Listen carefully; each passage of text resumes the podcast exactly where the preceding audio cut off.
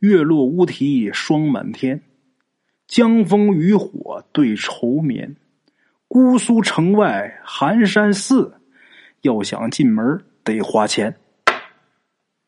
书接上集，咱们上一集啊，说到这个陈四儿跟着吴大师一起去追踪子母关的下落，结果陈四儿啊被吴大师一句话给吓着了。这吴大师说呀：“这些偷棺材的。”很可能不是人。陈四儿这时候啊，心里边一怔。吴大师，您这话是什么意思啊？那不是人，那是鬼呀！吴大师没说话，但是啊，这陈四儿心里边更害怕。这不说话，这不就默认了吗？我靠，不会吧？一群死人跑过来挖另外一个死人的坟。还把棺材给抬走了，还能有这事儿吗？陈四在这想，脑子里边很乱。人一想事儿啊，人就安静。这吴大师就说呀：“你以为给周瘸子钱那人是活人吗？”啊？那如果他不是活人，他怎么能行动自如，而且还有说有笑的，还给钱呢？这不大可能吧？吴大师这时候说呀：“到底可不可能啊？等我们找着他就知道了。还有，你别忘了啊，那人戴个小圆帽，穿着马褂，还留着长辫子，这打扮你不觉得奇怪吗？岂止是奇怪？陈氏心说啊，那简直就是惊悚啊！啊，就这样跟着吴大师啊往前跑了一段距离。这吴大师啊突然间停下了。”告诉陈四儿，你先找一下，看看四周有没有那种脚印儿，啊，有那种半圆形的脚印儿。陈四儿听吴大师吩咐完之后啊，在四周仔细的找，因为这天还没亮嘛，所以陈四儿啊还是打着这个手电筒，而且这四周都是草地，这脚印还真不好找。在附近找了差不多五分钟吧，陈四儿突然看见啊，原本这一片这个草啊。长势不错，但是现在出现好多这个凹下去的脚印。再看这些凹下去的地方，这个排列都很整齐。吴大师，您过来看看。吴大师这时候赶紧跑过来啊！陈四就把这些地方指给吴大师看。吴大师，他们是不是从这儿走的？吴大师仔细看了一下，说：“没错，肯定是这方向。”啊！说完之后，带着陈四啊，继续朝左前方。跑，等跑出这个草地呀，他们到了这个菜地。出去以后啊，就到了一个三岔路。三岔路口，这会儿虽然是泥巴路，但是因为啊很久没下雨，再加上啊这个地方常年有人走，所以这个地面是很硬的。这种地面就很难留下脚印了。没办法，这时候还得请张寡妇。这个简短截说呀，这竹筒啊又倒下了。是朝着右边倒下去的，那就是右边那条路啊。陈四原本猜测啊，是中间那条，哎，人家这竹筒一倒，明显告诉他们往这边走了。陈四把这竹筒捡起来以后啊，就想继续拿着。吴大师就说呀：“赶紧把它扔了，找一个一般人找不到的地方扔了，以免被别人捡到，给别人带来这个厄运啊。”刚才第一个竹筒为什么？这个我没拿，就是这个原因。你把这个也找一个没人地儿啊，你给它撇远点儿。这个时候啊，天已经蒙蒙亮了啊。陈四儿啊，也不知道自己跑到哪儿了，因为四周完全就不熟悉，应该是到了其他村啊。在那之后呢，陈四儿还有吴大师又利用最后两根竹筒啊，又跑到了另外一个村子。等这个竹筒都用完以后。陈四跟吴大师没有办法再继续前进了。往前走的时候，陈四就问吴大师：“为啥你不多弄几根竹筒啊？四根这也太少点吧？”吴大师这时候跟陈四解释啊：“张寡妇离开子母关，离开子母关以后啊，他只能在外边待七天。但是我们出发的时候已经是过了三天了，还剩下四天，所以最多只能弄四根竹筒，你再多弄也没用啊！啊，原来是这样啊！可现在啊，对于那些抬棺材的陈四还有吴大师啊，还是没有线索，也不知道他们究竟是跑哪儿去了，怎么找啊？现在陈四儿心里边是很着急。吴大师就安慰陈四儿啊：“陈四儿啊，既然张寡妇啊指引我们到这儿来，那帮抬棺材的肯定也离这儿不远，咱们仔细找一找，肯定能找得到。”他们俩正说着呢，就听到前面啊有人吵起来了，就吵吵闹闹的啊。往前面一看呢，这前面几十米以外啊站着一堆人，七嘴八舌的，也不知道在说什么。而且还有哭的，还有在喊的。吴大师说：“走，咱们过去看看怎么回事去。”陈氏这时候心说：“哎呀，放着那些抬棺材的不找，管什么闲事啊？”但是没办法，谁让人家是大师呢？等跑过去以后啊，陈氏就听见啊，有人在骂：“妈的，要让我知道是哪个龟孙子把我媳妇坟给刨了，我他妈非弄死他不可！”陈氏一听刨坟。现在啊，陈四对这个词儿是非常敏感。再听啊，这个男的骂完以后，旁边有一个中年妇女啊，就哭着喊：“哎呀，可怜我的女儿啊！你死后都不得安宁啊！妈，对不起你呀！”这伙人在那边是又哭又骂的啊，旁边有这些看热闹的，就开始小声议论：“哎，你们说。”是不是刘生他们家得罪谁了？嗯，可能是。要不然的话，他媳妇埋那么远，而且这才刚下葬几天呢，坟就让人给刨了。这要不是有什么深仇大恨，谁能干出这种事儿来呀？哎，那刘生媳妇平时对人也挺好的呀，也没听说他招谁惹谁呀。哪没有啊？那前段时间不是还跟崔小芬吵一架吗？吵的还挺厉害。哎，你看你吵架嘛，那多正常啊，那不至于说把人坟刨了吧？哎，你这么一说，还提醒我了。我听说崔小芬疯了，真的假的？好像是真的。我估计啊，就是他找人把刘生媳妇坟给刨了。然后啊，被刘生媳妇这个鬼上门算账，哎，刘生媳妇这活肯定是去了，所以他才疯的。要不然好端端的一个大活人，他咋就疯了呢？这两个人的对话呀，陈四儿是听明白了。再看吴大师啊，眉头微皱，这表情也比较凝重。然后看吴大师身体前倾，啊，想要过去打听打听。结果陈氏啊，一把把这吴大师啊给拉住了，拉到旁边啊。陈氏就说：“呀，吴大师，你是想去跟他们问个究竟吗？”这吴大师点点头，就说：“啊，这事儿我觉得可以查一查。查什么查呀？吴大师，不就是那个刘生媳妇儿跟崔小芬吵架吗？我都听明白了。女人嘛，这心眼儿都很小。”所以这崔小芬啊，为了出气，找人把刘成媳妇坟给刨了。然后刘成媳妇这个鬼魂啊，知道这事儿，把崔小芬给吓疯了。这事儿跟咱们那事儿没啥关系啊，咱还是别耽搁时间，赶紧找那帮抬棺材的吧。正说着呢，这个陈四就打算拉着吴大师走，但是吴大师可没走啊。看着陈四陈四你觉得这事儿真就这么简单吗？陈四啊，有点发愣，看着吴大师，就说：“您您这话什么意思？”陈四啊，邻里之间吵架，那的确是很正常。但是吵架，就算这个崔小芬儿她这个心眼小，他也不可能说把对方坟给刨了。而且，就算他有这个心，按照咱们农村人。惯有的这个迷信思想，你觉得他敢刨吗？他敢干这个事儿吗？退一步说，即便真是崔小芬干的，刘生媳妇儿怎么可能光把他吓疯，没要他命啊？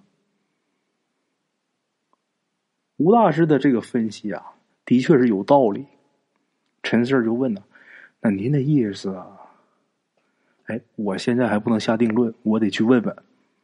说完呢，吴大师啊就走过去了，走到了一群人呐外围，然后把外圈一个看热闹的一个男的就给请过来了。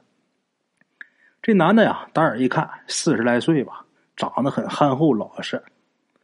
把这男的请过来之后啊，吴大师啊赶紧给递根烟，一脸和善的就问：“这个大哥，敢问一下啊，这是怎么了？”发生什么事了？这男的接过烟之后啊，抽了一口啊，就把这事情给说了一遍。说的呢，跟刚才陈四他们听的也差不多。不过啊，这男的他提到了一点：刘生媳妇的坟虽然被刨了，但这个棺材还在，而且目前呢，棺材就停在山上，准备找一个姓吴的大师来看日子，然后重新下葬。姓吴的大师，陈四赶紧看了一眼吴大师啊，心说：“这肯定是说他呢。”吴大师这时候又问这男的啊：“那刘生媳妇死的时候，肯定没怀孕对吧？”陈四当时还吃一惊，心想：“这吴大师咋直接就问这种问题啊？”好在这个男的也没多心，看了一眼身后那些人呐，然后小声啊。就跟陈四跟吴大师说：“我告诉你们啊，刘生媳妇儿啊，她就是太想要孩子了。但是啊，他跟刘生结婚好几年了，他那肚子啊一直没动静。哎，我们家那口子不瞒你们说，在这个村卫生所上班。”他就给刘生媳妇检查好多次，每次刘生媳妇都说怀上了，但是一查根本没有。哎，后来呀，为了这事儿，刘生家好像是挺生气的。你想嘛，那娘们不能生娃，那还有啥用？哎，对我还听说啊，这刘生都打算跟他媳妇离婚，然后再娶一个，但是刘生媳妇不干呐，所以他老是说自己怀孕了。后面啊，可能就是因为这个，才连上火，才着急，才得的病，才病死的。陈四儿跟吴大师啊，听完这个男的讲述啊，陈四儿就觉得这刘生媳妇啊，这命也真是不好啊！这死了以后啊，这坟还让人给刨了。哎，这男的呀，把知道的也都说了。吴大师跟这男的道谢以后啊。又给这男的递了一根烟，这男的也没客气啊，笑着接过去之后啊，就别在这个耳朵上，然后就回去看热闹去了。这人走后，陈四就说：“看那样刨坟的，肯定就是那个戴小圆帽的怪人，而且告诉这个怪人这个事儿的人，肯定就是那崔小芬。”吴大师这时候拍了拍陈四肩膀：“哎，行啊，你小子有进步啊！” 陈氏心想啊，这事儿都这么明显了，那还猜不着吗？那不傻吗？走吧，我们去见见崔小芬。说着，吴大师啊就把陈四给带进村了，然后打听村里人问呗。陈四他们得知啊，这个村呐叫秦家村。为什么叫秦家村呢？因为以前这地方有户姓秦的大户啊。打听到这个地方叫秦家村，而且问出来崔小芬他们家在哪。等找到崔小芬家之后啊，还没进院呢，陈四儿还有吴大师就听见屋里有一个女人在喊，喊什么呢？小圆帽，哎，你怎么没戴小圆帽呢？听到小圆帽这仨字儿啊，陈四儿立马精神啊，心说看来啊，这崔小芬还真见过那怪人。要不然他怎么知道这小圆帽呢？等进了院子以后啊，陈四看到这院子里边有一个六十来岁的一个老太太在那洗衣服呢。这老太太看见他俩呀，马上这手就停下了。哎，你们找谁啊？吴大师这时候走不过去啊，面带微笑，大婶，我们是来找崔小芬的。这老太太还没回答呢啊，就听见屋里有人问：“哎，谁找小芬儿？”扭头一看，看见这么一个三十多岁的一个男的，从堂屋大门里边走出来，这手里呀拿着一把南瓜籽儿，一边扒这个皮啊，一边往出走，脸上还蛮不高兴啊。谁找小芬儿？这时候再看这老太太，看这男的出来以后啊，赶紧是回头继续洗衣服。这时候陈氏心里边啊就挺来气的，心说这么大一男人也太不孝了，这么大了自己不洗衣裳，让自己老娘洗，而且自己还在旁边嗑着瓜子，还挺悠闲的，看着挺招人恨的。这时候吴大师啊走过去就说：“我们找崔小芬这时候这男的这眼神很狐疑，就盯着他俩。找崔小芬儿，他现在都疯了，连我都不认识，你们俩找他干啥？哦，我想看看能不能治好他病。这是吴大师说的，治好他。哼一听到这句话，这男的眼睛里边啊，好像是多了几分光彩啊，但是也透着不相信。治好他。你是干嘛的？我是干嘛的？我是什么人不重要，重要的是你想不想让你媳妇儿好起来？那当然想。他要是总这样的话，那家里边这么些活谁干呢？吴大师这时候对这男的也挺反感的，但是没表现出来，就说：“那你现在能让我见见他吗？”啊，哎，那我问你啊。你要治不好咋办？吴大师这时候想一想啊，这样，我给你二百块钱，如果我治不好他，这钱我不要了，行吧？说着话，这吴大师啊就从身上摸出二百块钱递过去了。当时陈氏特别想阻止，陈氏怎么想的？我们是来给你媳妇治病的，我怎么还得倒给你钱？凭什么？这陈氏刚要拦吴大师，这仨字刚说完。吴大师突然回头看着这个陈四儿，眼神很犀利，那意思就是别说话。陈四赶紧住嘴，就见这男的接过钱呐，这脸上啊一下就乐呵起来了，把钱揣好以后啊，就笑着说：“哈哈那疯娘们现在在里边，你们自己看去吧啊。”吴大师这时候赶紧就进去了。陈四啊，也跟着进去了。进去之后啊，陈四儿就看见，在这屋里边啊，有那么一个床架子，都不是床，上面没什么铺的，就一床架子。这个床架子旁边啊，有那么一个被绳套给套住脖子、蹲在地上的这么一个女的。这女的披头散发的。穿这衣服也是破破烂烂，就跟一个孩子一样，啊，蹲在地上看蚂蚁，这嘴里边还说着：“小圆帽，你的小圆帽呢？”这人是谁呀？崔小芬现在看这人呢，就不是一个人了，就跟畜生一样。陈四这时候就觉得这个这家这男的啊，真他妈不是东西。吴大师走到崔小芬旁边啊。就跟崔小芬说：“我这有小圆帽。”崔小芬这时候慢慢的回头看了一眼吴大师，表情很呆滞，就说：“你没有小圆帽。”就在这时候，吴大师突然间伸手啊，伸出左手就一把就把崔小芬这个两个腮就给掐住了，然后右手啊一扒他的眼皮，这崔小芬动都没动啊，表情很呆滞。很快，这吴大师就放开这崔小芬了，扭过头啊，就跟陈四儿说：“他魂丢了，得帮他把魂找回来。”陈四儿赶紧问：“怎么找啊？”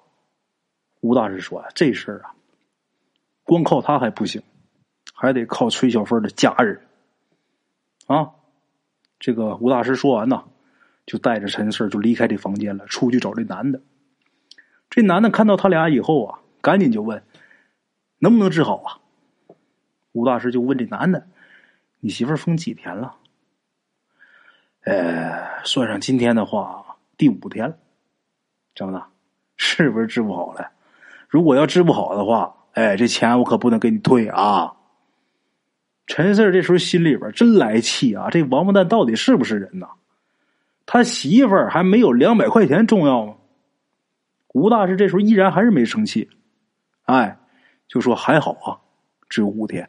这要过了七天呐，那就真治不好了。这样啊，我问问啊，崔小芬的父母都健在吗？你们两个有孩子吗？这男的就说呀。我老丈人前几年死了，我丈母娘倒还在，孩子上学了，你找他们干啥呀？这样啊，你把你丈母娘找来，晚上啊得让他帮忙，他来帮忙才能治好你媳妇儿。这时候这男的呀，脸色都有点不好看。哎呀，等晚上吃完饭再去吧。你说现在要把他找来的话，他还得多吃我们家两顿饭。陈氏这时候都想他妈动手打他。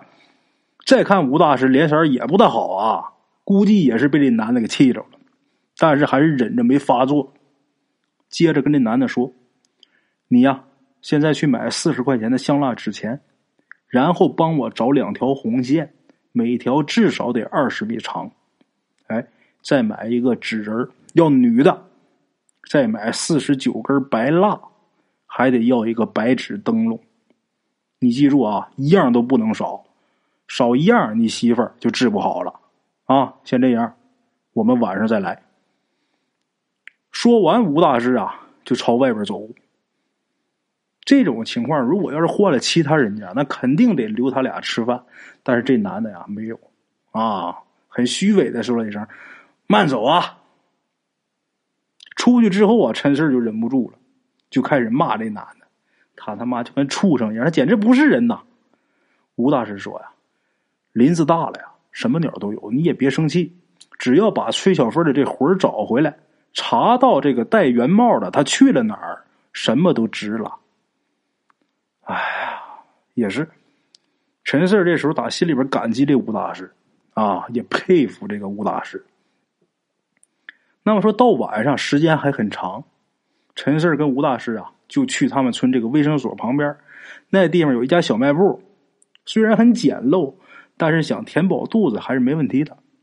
一直等到傍晚时分，陈四、吴大师两个人才去崔小芬家。啊，在路上啊，陈四啊，还有吴大师碰到一老太太。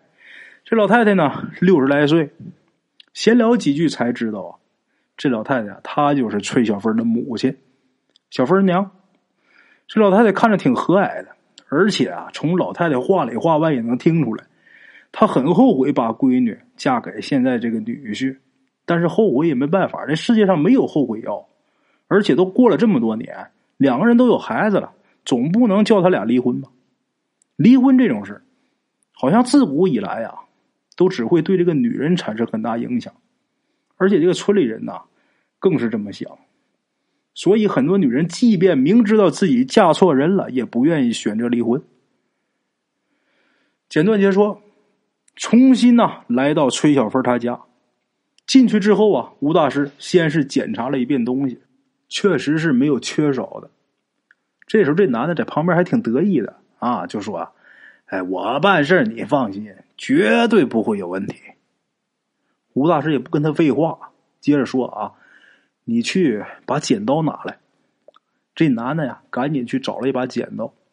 同时，吴大师告诉陈氏说：“你一进屋把崔小芬请出来去。”陈氏进去之后啊，解开这绳子，扶着崔小芬就出来了。也不知道这崔小芬啊，多少天没洗澡，这身上这个味儿很难闻啊。按理说，就是五天没洗澡，身上也不可能这么难闻。他为什么这样？是因为呀，这人呐，魂一丢一呆着之后啊，这屎尿啊不利索，弄一身这个味儿。那陈四出于同情，还是忍住啊，把这个崔小芬给带出来了。啊，带出来之后啊，陈四看见这堂屋中间放了一个凳子，吴大师就让他把崔小芬扶到这个凳子上坐着。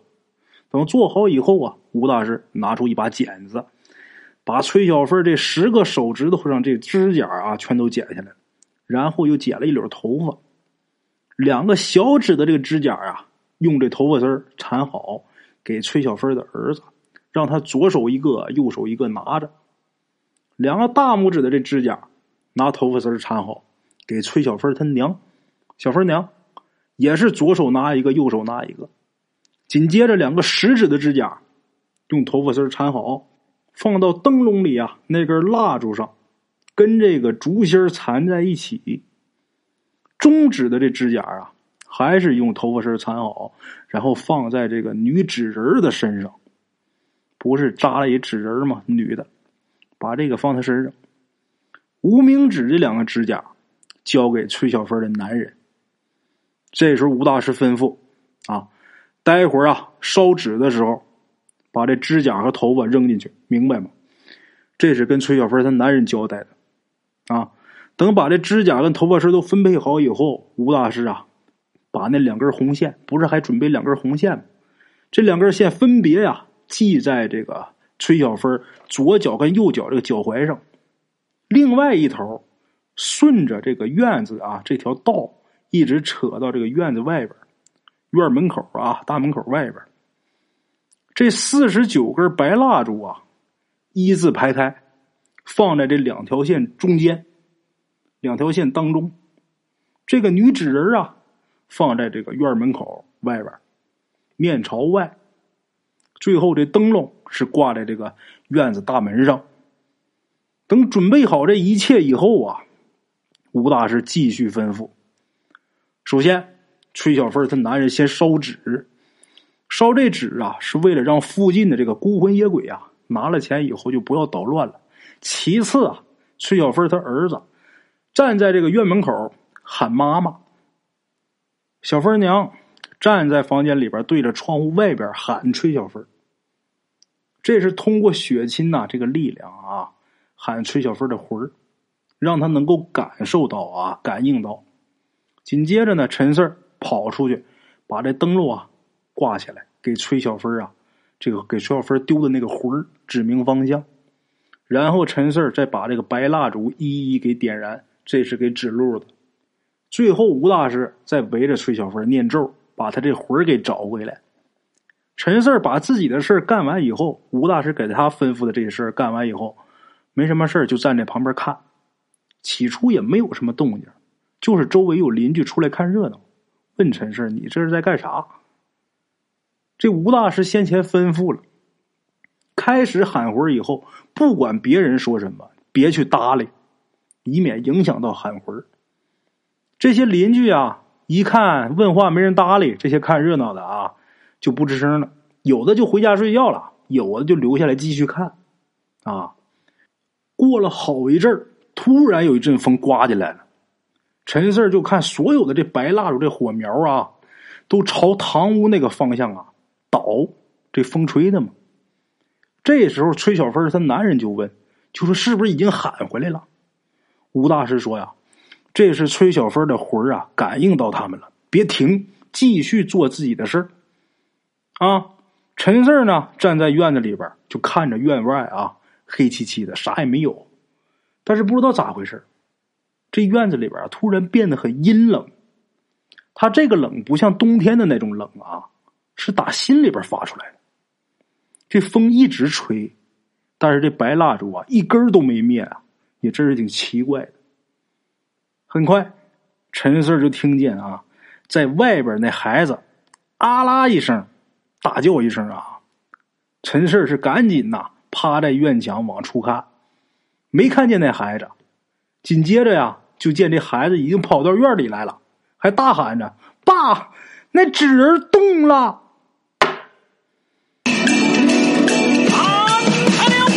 路边的茶楼，人影错落。用声音细说神鬼妖狐，用音频启迪人生。欢迎收听《大圣鬼话》。Hello，大家好，我是主播孙宇，跟着吃完了饭，然后就回到自己的课室上啊。喜马拉雅、百度搜索“大圣鬼话”，跟孙宇、孙大圣一起探索另一个世界。那天山女子独守枯城，也只是感谢鬼友们，感谢鬼友们，感谢鬼友们一路陪伴。